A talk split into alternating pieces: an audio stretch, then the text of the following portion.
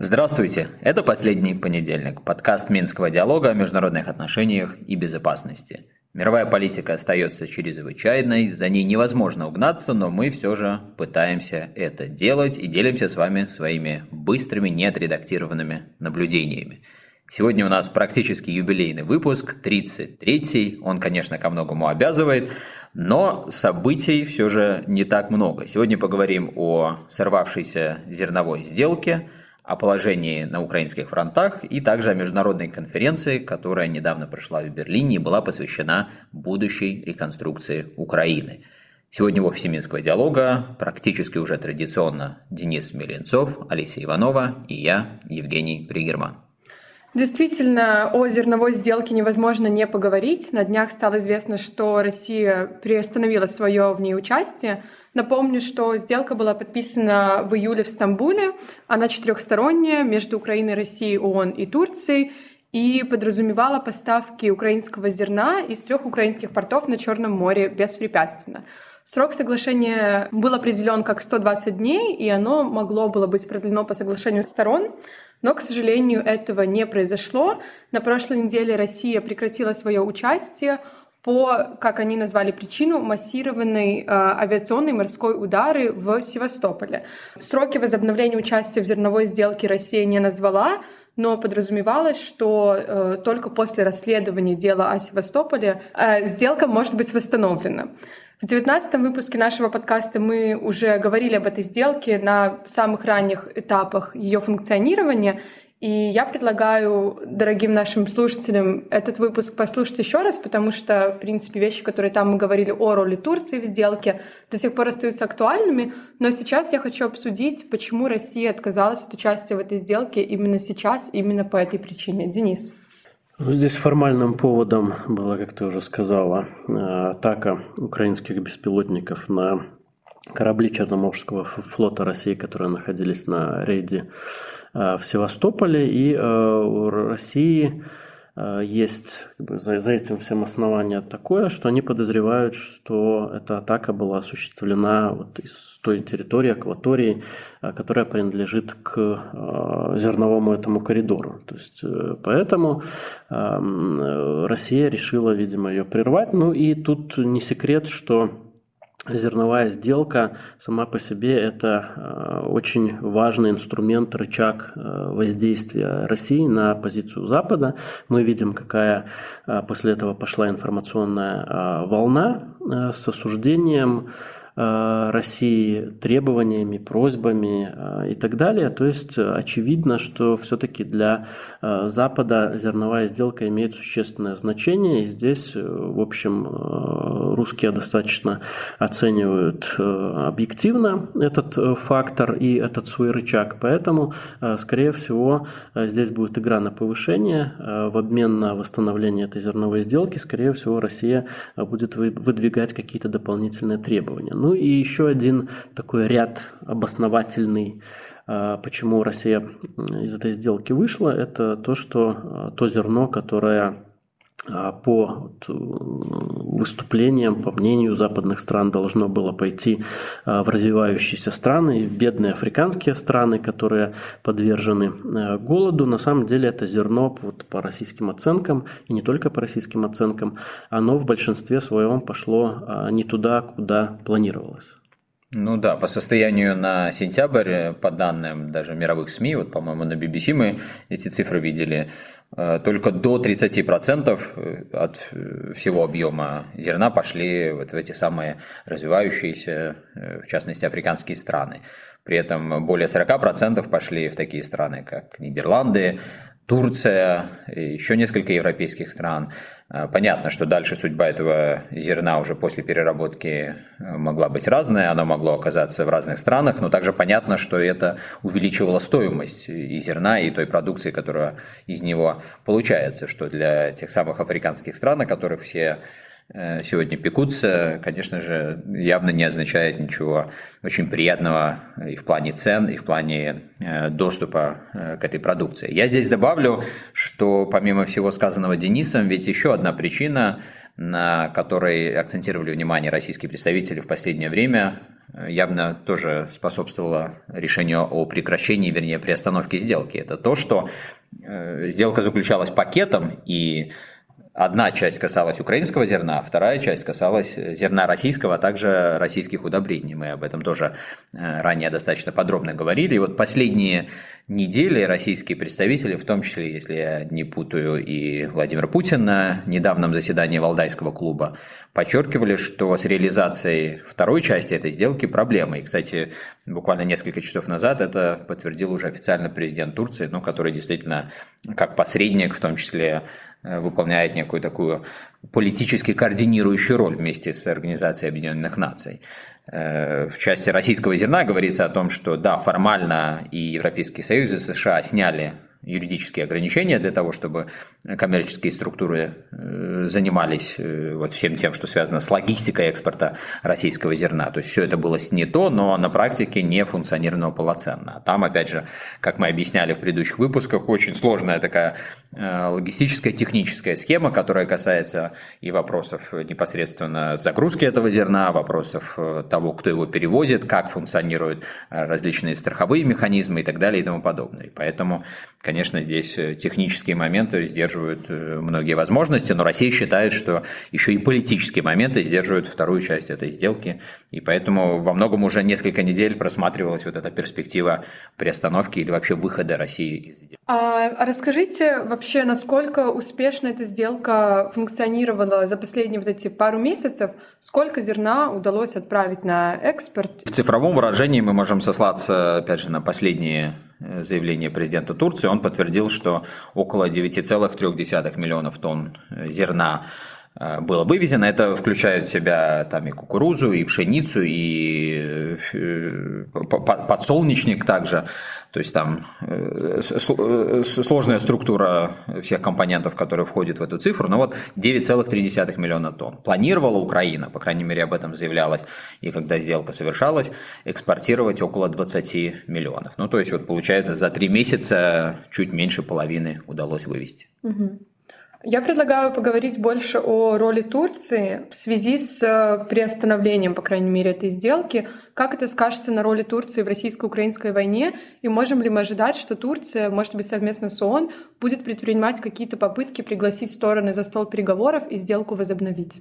Ну, естественно, что тут Турция один из бенефициаров э, этой сделки, потому что, во-первых, в Турцию саму экспортируется украинское зерно, и, во-вторых, э, Турция, поскольку она посредничает, и э, в том смысле, э, в том случае, если ее посредничество заканчивается позитивным достижением каких-то соглашений, соответственно, повышается ее роль как этого посредника и того актора, который способен подталкивать две стороны либо большее количество сторон э, к заключению договоренности. То есть, если такие усилия проваливаются, соответственно, роль Турции э, как такого важного переговорщика и актора, она, соответственно, подрывается и встает, встает вопрос, может быть, нужно какие-то другие прикладывать усилия каким-то другим сторонам либо организациям. То есть здесь, в общем, такие вещи очень очевидны. Но при этом также очевидно, что Турция во многом оказалась в уникальном положении. И несмотря на все вызовы, в том числе такие активные вызовы, потому что многие действительно э, страны не очень удовлетворены такого рода поведением Турции по разным самым причинам, мы о них тоже говорили.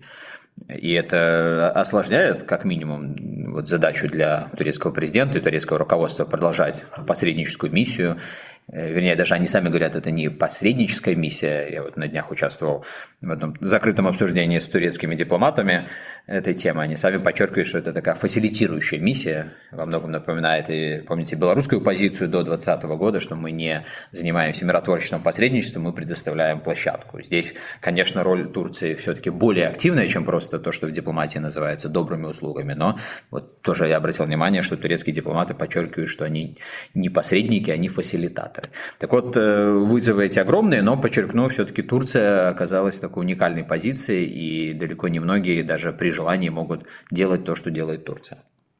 Я хочу задать немножечко такой провокационный вопрос. В прошлом выпуске мы говорили, что лидерство Турции в зерновой сделке ограничивает политические возможности Беларуси, потому что Беларусь могла бы занять какую-то похожую роль.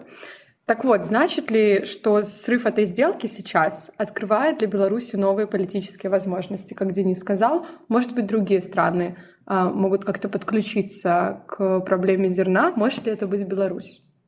А, тут даже вопрос э, шире, не только по зерновой сделке, а в принципе Беларусь э, хотела бы выступать вот в такой же в такой роли, как э, Турция, кто бы не хотел, тем более учитывая роль Минска после 2014 года. Но здесь мы видели эту историю, когда переговоры начались на территории Беларуси, но затем были перенесены в Турцию. И похоже, что это такая вещь а, как бы это так сказать, непреодолимой силы, а, потому что роль Турции, естественно, намного более а, важная и мощная, чем у Беларуси, но тем не менее, вот э, в данном конкретном вопросе зерновом здесь Беларусь может играть большую роль, потому что в отсутствии морского пути для экспорта самый естественный, прямой, дешевый и простой – это экспортировать зерно э, по железной дороге через территорию Беларуси э, в Клайпецкий порт. И оттуда уже вывозить дальше морем.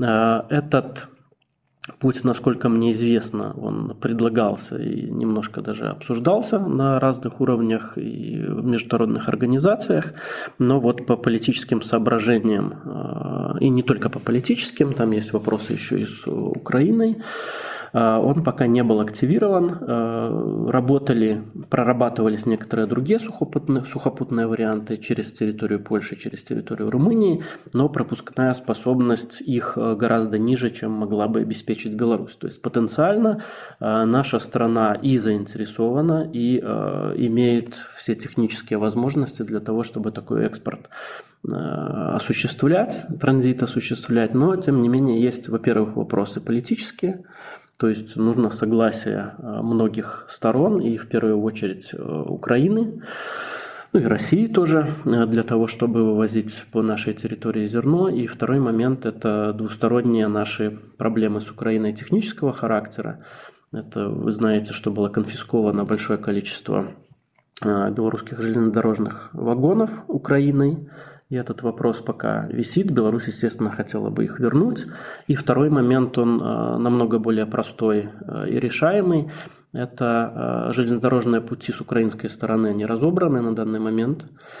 Их нужно собрать, но это вопрос, который решается там, в течение нескольких недель максимум. Ну и здесь обратим внимание на то, что если бы такой сюжет реализовался, он, конечно, бы сыграл очень существенную деэскалационную такую вот роль с учетом той политической напряженки, которая в последние недели особенно высока и волнующая между э, Минском и Киевом, если мы смотрим на риторику сторон и на какие-то даже действия дипломатического характера.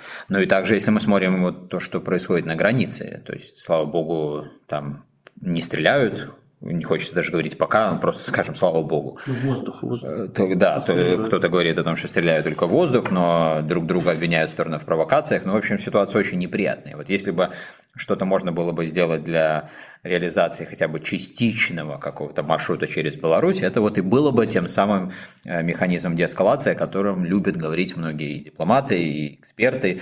И, кстати, здесь мы бы тоже призывали многих обратить вновь внимание на эту возможность, потому что все же декларируют так или иначе, что они хотели бы избежать наихудшего дополнительного развития событий здесь, на белорусско-украинской границе. Ну вот, пожалуйста, возможность. И здесь также обращаем внимание, что если на начальных этапах устами руководства Беларуси говорилось о целом ряде условий для того, чтобы э, такой маршрут заработал. Помните разговор Лукашенко с Гутеррешем летом, когда он сказал, что мы не против, мы готовы полностью обеспечить э, эффективное, идеальное функционирование маршрута, в том числе с точки зрения безопасности, но мы требуем, чтобы параллельно э, Литва открыла доступ для других экспортных позиций Беларуси. То вот если мы правильно понимаем, в последние недели уже вот эти условия от Минска ушли, и было даже заявлено где-то, что, в общем, готовы без предварительных условий начать обсуждать эту возможность. Если это так, то тоже, наверное, это можно рассматривать как ну, некий такой дополнительный шаг вперед со стороны Минска. Спасибо, Денис, спасибо, Женя. Мы будем, конечно, следить за развивающейся ситуацией и говорить об этом в последующих выпусках. А пока что я предлагаю перейти к экспертному блицу. И уже традиционно для нашего подкаста Денис расскажет об изменениях на фронтах российско-украинской войны и без лишних вступлений. Денис, тебе слово. А, изменения не такие серьезные, но тем не менее они есть. Э, во-первых, э, нужно отметить, что а, на линии соприкосновения сейчас поступают э, мобилизованные в России новобранцы, так их назовем. То есть было даже сказано, заявлена цифра.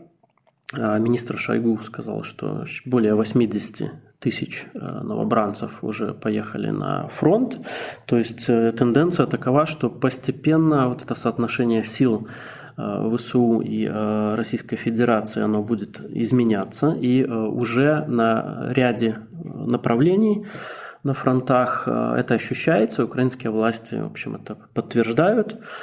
Э, поэтому тут можно сделать такой вывод, что для Украины э, есть еще окно возможностей для их контрнаступления, прежде чем, во-первых, начнутся холода, и, во-вторых, изменится соотношение сил э, на линии соприкосновения, поэтому, скорее всего, можно ожидать в ближайшее время активизации украинских наступательных э, действий, э, мы видим, что определенная активизация со стороны России э, уже наблюдается. Это, во-первых, угледарское направление, где Россия начала активные наступательные действия, и продолжаются такие постоянные как, как это называют эксперты, вгрызание ЧВК «Вагнер» на бахмутском направлении. Они не прекращались даже вот в самые худшие для э, России э, ситуации на фронтах, вот когда они оставили Харьковскую э, область, например. Э, и э, идет также укрепление обороны э, Херсонской области, Херсонского направления. Здесь готовится наступление, продолжает готовиться наступление ВСУ. Э, ну и, соответственно, Россия э, завершает свои оборонительные а, приготовления. Судя по всему, были слухи, что а, Херсон оставят, например, когда было объявлено о отводе оттуда гражданского населения, но тем не менее сейчас, а, скорее всего, ситуация такова, учитывая потому, какие оборонительные сооружения, оборонительное приготовление там идут. Э, в Херсон э, без боя сдавать не собираются. Будет оборона Херсона в случае контратаки украинских вооруженных сил.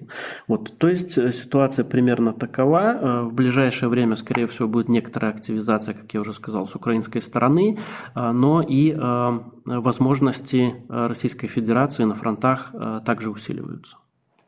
Спасибо, Денис. Э, дорогие слушатели, я хочу вам напомнить, что если у вас есть какие-то вопросы, вы можете оставлять их в комментариях, и мы постараемся ответить на них в следующих выпусках. А пока что уже становится традицией Жене комментировать какие-то конференции в Берлине. И на этот раз э, я прошу Женю рассказать нам подробнее про международную экспертную конференцию по восстановлению, реконструкции и модернизации Украины. Эта конференция прошла на высоком уровне в Берлине 25 октября где, в частности, э, федеральный канцлер Германии Олаф Шольц, а также председатель комиссии ЕС Урсула фон дер Ляйден э, сказали, что эта конференция, по сути, становится началом такого своеобразного плана Маршала 21 века, и они настроены действовать очень решительно для того, чтобы разрешить проблемы, которые возникли в Европе в связи с войной в Украине. Женя, какой политический посыл эта конференция, на твой взгляд, транслирует и каких результатов можно от нее ожидать? Ну вот в отличие от прошлой конференции, которую мы обсуждали, на этой я не присутствовал, поэтому могу судить только по э, новостным заголовкам и каким-то комментариям экспертов, которые там все-таки были. А это, кстати, не всегда э, самый хороший источник для понимания реально происходящего, но э, обратим внимание на несколько вещей. Вот, э, понятно, что сейчас все говорят об этом плане Маршала, в принципе, популярная такая историческая аналогия, как-то у нас в сознании и не только у нас, там где-то на Западе, где-то на Востоке разные аналогии возникают, но вот на Западе, я бы сказал, э, две самые популярные аналогии. Это все, что касается плана Маршала и все, что касается Мюнхенского сговора. Да, вот, э, конечно, это немножко, к сожалению, так э, анекдотично выглядит часто, когда серьезные темы сводятся вот к таким упрощенным вещам. Но, тем не менее, понятно, что с точки зрения политики, с точки зрения коммуникации с обществом, вот эти метафоры активно используются.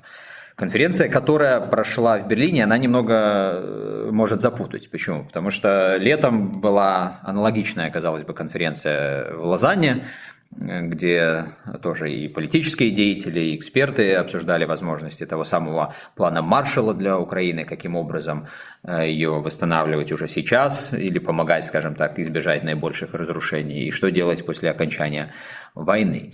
И сейчас проходит конференция в Берлине, которая, ну, как будто бы выглядит продолжением этой дискуссии. Но на самом деле оказывается, что у нас уже два трека обсуждения потенциальных планов Маршала для Украины. Один, э, которому начало было положено в Лозанне, э, и второй вот сейчас в Берлине. В Берлине Шольц презентовал эту конференцию как э, вклад от имени председателя Большой Семерки. И сейчас такая идея в рамках вот этой структуры, что все последующие председатели тоже должны продолжать этот марафон и дальше думать, каким образом выстраивать от имени вот этого западного сообщества э, будущую помощь Украине. Но параллельно продолжается вот эта линия, начатая в Швейцарии, и уже заявлено, что в следующем году ее э, эстафету примет э, Британия. То есть я так подробно, может быть, излишне об этом говорю, для того, чтобы показать, что с одной стороны существует такая очевидная потребность в координации помощи сегодняшней, будущей, э, для поддержания Украины на плаву, для ее восстановления, но с другой стороны, тут все так достаточно сложно э, распространено. И параллельно с этими дискуссиями, понятное дело, идут другие линии финансовой помощи, э, там те же США наиболее активные, Еврокомиссия обсуждает свои какие-то текущие финансовые и военные Э, канала помощи для Украины. Также вот возникает тема, а кто и как всю эту работу будет координировать. Еврокомиссия тоже предлагает себя в качестве некого штаба для этой работы. В общем, э, уже из того, что я сказал, все выглядит достаточно запутанным. Насколько перспективы того, что этот план Маршала вырисуется во что-то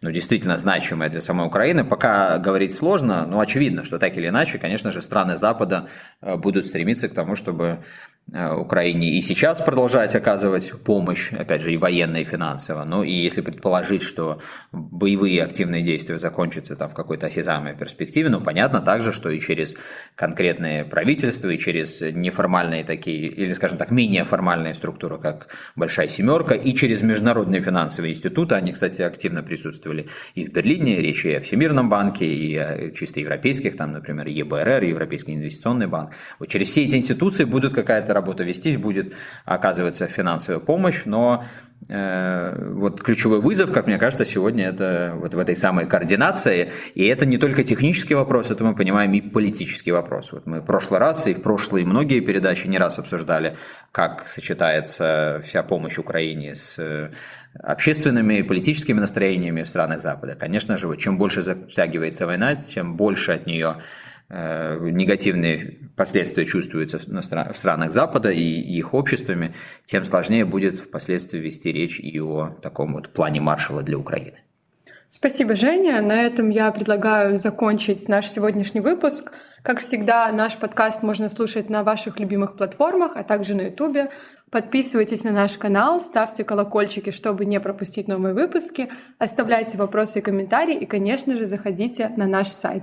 Ну а я допомню, что на нашем сайте на этой неделе должен появиться очередной выпуск ежемесячного обзора ситуации в региональной безопасности точки наду, так что внимательно, пожалуйста, и за этим следите, потому что может так оказаться, что к следующему выпуску последнего понедельника многое написанное, как мы вам всегда и анонсируем, может устареть. Так что самый эксклюзив в наиболее быстром формате можно будет получить в эпистолярном жанре на сайте.